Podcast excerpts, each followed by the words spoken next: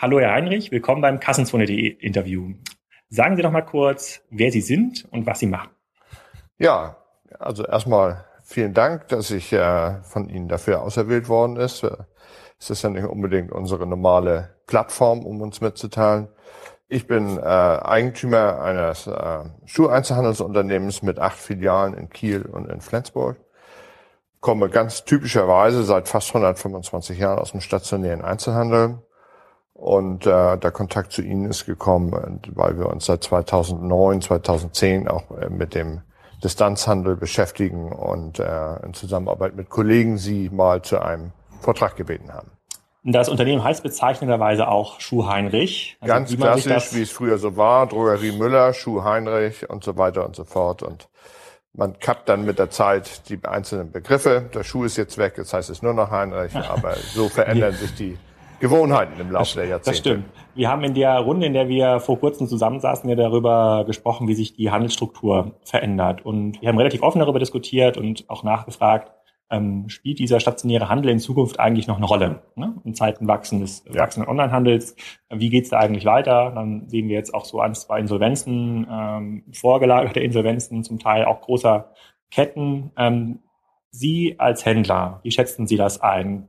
Geht die Welt unter? Stirbt der stationäre Handel? Oder gibt es noch Lösungsmöglichkeiten? Also ich muss es ja daran glauben, dass es Lösungsmöglichkeiten gibt. Das hängt ja auch unsere Existenz daran. Ähm, ich glaube, es gibt eine sehr wichtige Funktion auch für die Lieferanten und für die Kunden, die der stationäre Handel einfach wahrnimmt. Das ist äh, eine Vergleichbarkeit zwischen verschiedenen Produkten herstellen. Dadurch, dass wir hier für unterschiedliche Produkte unterschiedlicher Lieferanten nebeneinander stellen, kann der Kunde die Qualitäten untereinander unterscheiden. Und das wird ein, das ist eben die Funktion des Sortimentsfachhandels, ist eben die Vergleichbarkeit herstellen, die sie sonst so nicht haben.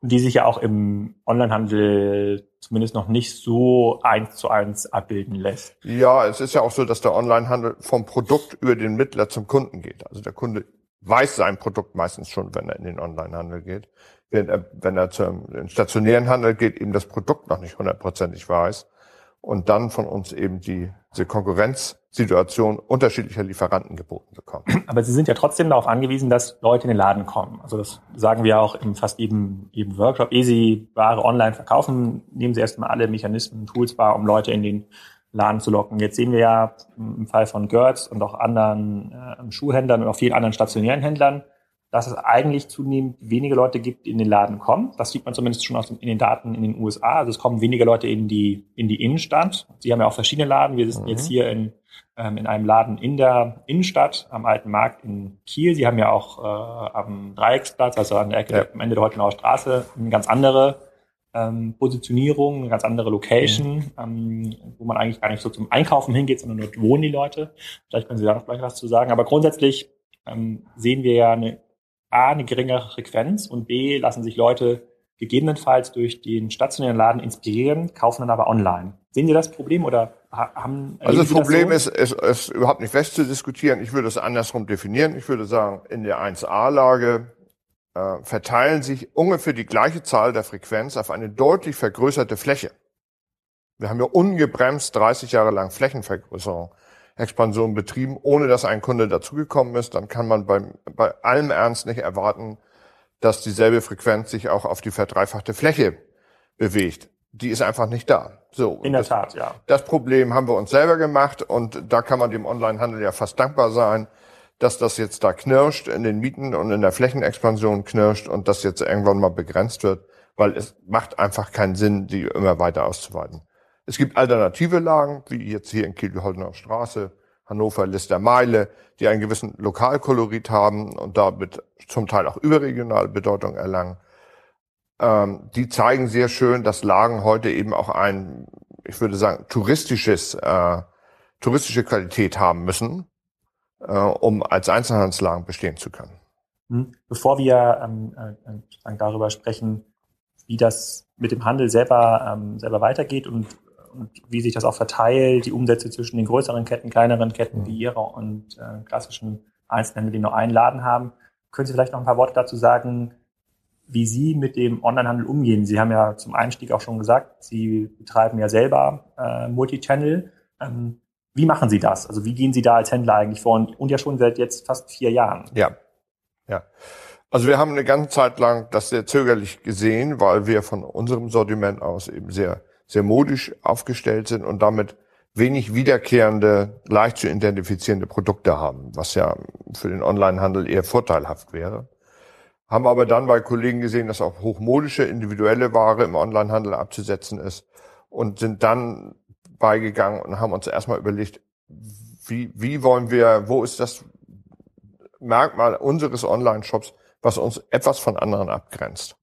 Und wir haben eben unseren Online-Shop darauf aufgebaut, dass wir den Schuhen gewisse äh, Verwendungsmerkmale beiordnen, sodass die, die Kundin sagen kann, ich brauche einen Schuh fürs Büro und kann bei uns auf einen Button klicken und hat dann die gesamte Übersicht äh, für On the Job fertig aus und äh, haben dann eine etwas andere Steuerung eingebaut. Also andere, Sie steuern es über, über Produktmerkmale, das ist Produktmerkmale, Verwendungszweck, so dass er dass sie da nicht auf diese Riesenmasse sich selber durchwühlen muss. Und die, woher kommen die Kunden im Online-Shop, beziehungsweise über welche Kanäle verkaufen sie? Nur über Wir ihren Shop? verkaufen über alle klassisch bekannten Kanäle, von Direktzugriff über AdWords-Marketing, über Plattformen wie Ladenzeile bis hin zu Amazon.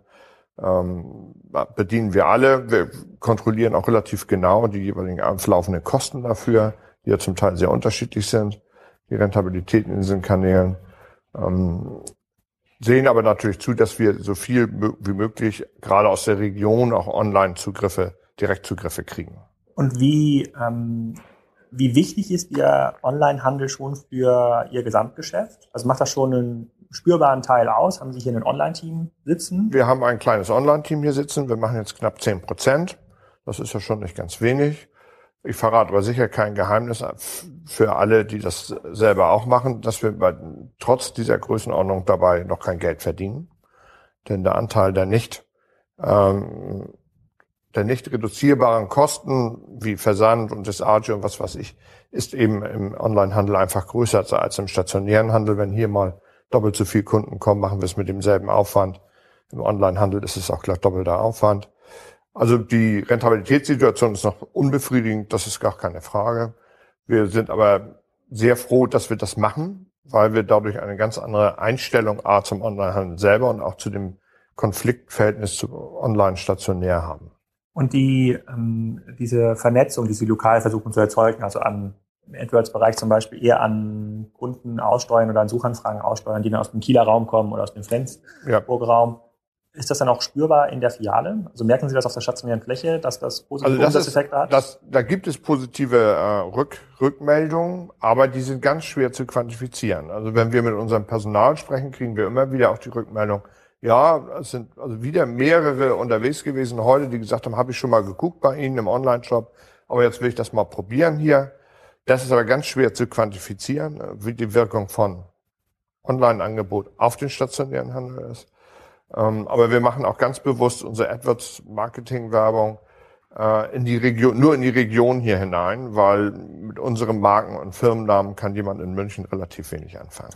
Und muss man, um diese positiven ähm, Verknüpfungseffekte hinzubekommen, muss man die ähm, Verkäufer in den Filialen entsprechend schulen oder lernen die das irgendwann automatisch? Jetzt haben sie sollen sie vier Jahre lang zurückschauen auf ihre auf ihre Online-Historie, ähm, muss man die irgendwie motivieren, weil da, da gibt es ja immer Händler, die sagen, naja, eh mir, eh der Mediamarkt, Verkäufer dann Prospekt vom Online, ähm, vom, vom Online-Shop hinlegt, äh, äh, da kann ich relativ lange warten. Das ist relativ viel Change Management. Sehen Sie das auch oder ist das gar nicht zu Nein, also sicherlich war es für uns gerade auch als Anfänger, äh, gab es viele Dinge, die eigentlich selbstverständlich sind, die wir erstmal klarstellen mussten, wir mussten den, den, den Angestellten in den Filialen ein Terminal zur Verfügung stellen, damit die selber mit dem Medium umgehen konnten, auch im Laden. Aber das hat sich also sehr gut angelassen. Wir haben sie regelmäßig darauf geschult und gesagt, so könnt ihr das bedienen, so könnt ihr das filtern, so könnt ihr die Leute da drin führen. Und das wird von den Kunden sehr gut angenommen. Okay, dann sind Sie nach meiner Beobachtung schon weiter als äh, einige ähm, große Schuhhandelsketten, um äh, sozusagen hier keine Namen zu nennen, äh, die sich deutlich schwerer tun in der Kanalverknüpfung, die aber aufgrund ihrer Größe das bisher immer getrennt haben. Es gab eine Online-Abteilung, die hat ja. ihren Kram gemacht, die hat äh, versucht, auch den Online-Kanal, also wurde wie eine Filiale betrachtet und weniger als ähm, gemeinsames äh, System. Und es gab halt den stationären Handel, der seinen Kram äh, machen konnte. Gehen wir aber nochmal ganz, zu, ganz zurück zur Eingangsfrage. Wir sitzen jetzt hier mitten in der Fußgängerzone in Kiel. Ähm, glauben Sie, dass dieses Konzept Innenstadt, so wie wir das heute leben und so wie es auch weiterentwickelt wird von den Stadtplanern, dass das noch eine große Zukunft hat? Oder müssen Sie zunehmend auf diese Lagen wie der Heutenauer Straße oder also die Wohnlagen wesentlich ausweichen? Wir müssen vor allen Dingen, wir brauchen strukturierte Lagen. Also unstrukturierte Lagen, wie jetzt hier die Kieler Innenstadt, die ja von durch die ganze Holzenstraße hindurch kein vernünftig verknüpftes Marketing-System hat, werden es auf Dauer nicht überleben. Auch weil auch die, die Verknüpfung der jeweiligen Eigentümer nicht vorhanden ist und da wird sich, da lässt sich keine Steuerung. Ungesteuerte Lagen werden es nicht schaffen. Und, die, ist, und es, es gibt Glücksfälle, wie jetzt die Holdener Straße, das ist der Meile, wo eine Steuerung aus Einsicht der Eigentümer da ist. Äh, oder es gibt eben die, Fra die, die Einkaufszentren, die grundsätzlich aus einem Guss erstellt werden. Da ist es einfacher, da kann man das steuern, aber wenn es nicht steuerbar ist, werden diese Lagen nicht überleben. Steuerung bedeutet, dass man zum Beispiel eine gemeinsame Marketingkampagne hat, also den langen geöffneten Sonntag, den dann Von der Vermietungssteuerung hm. bis hin zur Aktionssteuerung. Wenn das nicht zu, zu greifen ist, dann wird die Lage nicht überleben. Vermietungssteuerung bedeutet, dass man sich auch gemeinsam an den Tisch setzen muss und sagt, was für Läden passen da eigentlich rein. Also hier Richtig. in der, hier in der ähm, Holzenstraße, naja, sagen wir es mal so, um, um nett zu sein, gibt es den einen oder anderen Laden, der nicht sehr attraktiv auf mich wirkt. Ne? Wo, ja. wo man einfach merkt, der Vermieter hat den erstbesten genommen, der bereit war, einen langen Mietvertrag zu unterschreiben. Und dann ja. sozusagen, das zeichnet sich jetzt in den letzten zehn Jahren so ein bisschen in der Kieler. Ja, gut, es gibt ja immer wieder Wellen, ne? Also nach der Optikerwelle kam jetzt die Telefonwelle, Telefonladenwelle. Ah. und äh, da gibt's natürlich immer wieder Vermieter, vorzugsweise institutionelle, institutionelle Vermieter, die natürlich dann einfach zuschlagen oder vielleicht zuschlagen müssen, um die Mieten zu realisieren, die äh, vorgesehen sind. Aber das würde, sie würden in einem Einkaufszentrum keine zehn Telefonläden finden, aus gutem Grund. Ja, in der Tat. Ich bin in nächster Zeit in einem oder anderen Einkaufszentrum, das werde ich mal, das werde ich mal nachziehen. Da gibt es eine gewisse Strukturierung, da heißt es 8%, 10% Schuhe, mehr nicht. Ende der Fahnenstange. Und ähm, das ist eben Steuerung. Und, wenn, und das ist in, in, in den klassischen Innenstadtlagen sehr schwer. Entweder das Gebäude ist was wert, dann will der Vermieter so viel Geld haben wie möglich. Oder es ist nichts wert. Dann will auch niemand, geschweige denn das Gebäude haben. Denken Sie mal an die Hertie-Kaufhäuser ja. in den Mittelstädten Schleswig-Holsteins. Die, die leerstehenden äh, Schleckerfilialen ja, in den B ne? Die will gar keiner mehr haben. Ja. So. Da wäre, glaube ich, noch das, das ein oder andere Stationärgeschäft oder die Kette noch dazukommen in diesem Jahr, ja. wo wir noch leerstehende, das ich auch. leerstehende Fläche sehen. Aber dann vielleicht die abschließende Frage für mich, weil meine These ist, dass der, dass es für solche unstrukturierten ähm, Innenstädte, wie es jetzt in Kiel der Fall ist, ja. wie wir es ähm, aber auch teilweise in Rendsburg oder in der Münster ähm, sehen, ähm, dass auch wenn man sich jetzt an den Tisch setzt und die Stadtplaner sagen, komm, lass uns doch mal hier die parkplatzfreie Innenstadt, lass uns doch mal beiseite schieben, lass doch mal überlegen, wie kommen die Leute denn in die Stadt, dass, dass das kaum noch eintreten wird, weil dieses Event, komm, wir gehen shoppen in die Stadt, also dieser Anreiz, über das Shoppen die Stadt zu befüllen und dann vielleicht noch mal einen Kaffee, trinken zu gehen, der wird durch dieses veränderte Einkaufen, also durch den E-Commerce, eigentlich äh, konterkariert. Also das gibt's so in Zukunft nicht mehr. Also in der Heutenauer Straße, das kenne ich selber, da wohne ich ja auch mhm. äh, in dem Bereich, da läuft man ja zum Einkaufen lang, man geht mal spazieren, dann sieht man ja auch mal was im Laden und äh, hoffentlich kauft man es auch dort. Im Wesentlichen aber, da, dass, ähm, dass man in eine unstrukturierte Innenstadt geht und das ist ja nicht so, dass Kiel eine Ausnahme ist, sondern es ist der Regelfall. Das ist 95, der Regelfall. 95 Prozent der Innenstädte. Das ist der Regelfall. Überall so. da, wo es sowas, wie man so schön sagt, High Street gibt, ja. also an frischer Luft mit ja. ehemals großen Kaufhäusern, ist das ja. unstrukturiert. Und der Anspruch ist da eben fürs Shopping gehen, für die, für die Freizeitbewältigung, auf gut Deutsch, ist eben deutlich höher geworden. Und der kann in diesen Lagen so nicht mehr erfüllt werden. Da bin ich völlig bei Ihnen. Ich glaube auch, dass es da also gewaltig knirschen wird. Wir werden da Leerstände ohne Ende mhm. ähm, sehen, bis dann dort eine, eine äh, Wandlung in, in der Gesinnung eintreten wird. Ja, da bin ich mal gespannt. Ich, weil, ich glaube, 2014 ist so das Jahr, in dem man diese Leerstände wirklich auch spürbar sehen kann. In den letzten Jahren gab es immer noch diese von ihm beschriebenen Wellen. Es gab ja. noch die Handyläden, die Rudis Restaurante, Welle ja, und ja, sonstige. und da, da gibt es eigentlich keine mehr. Also ich sehe im Moment mehr, der da Im Moment gibt's keine. Ähm, und das kann man hier in Kiel sehr schön sehen. In Kiel steht in der 1A-Lage drei große Häuser mit von mir mal so geschätzt ungefähr 30.000 Quadratmeter Verkaufslänge in zentralster Lage leer. Spannende Zeiten, spannende Zeiten. Ja, Dann, also es, äh, vielleicht noch mal so als Anekdote.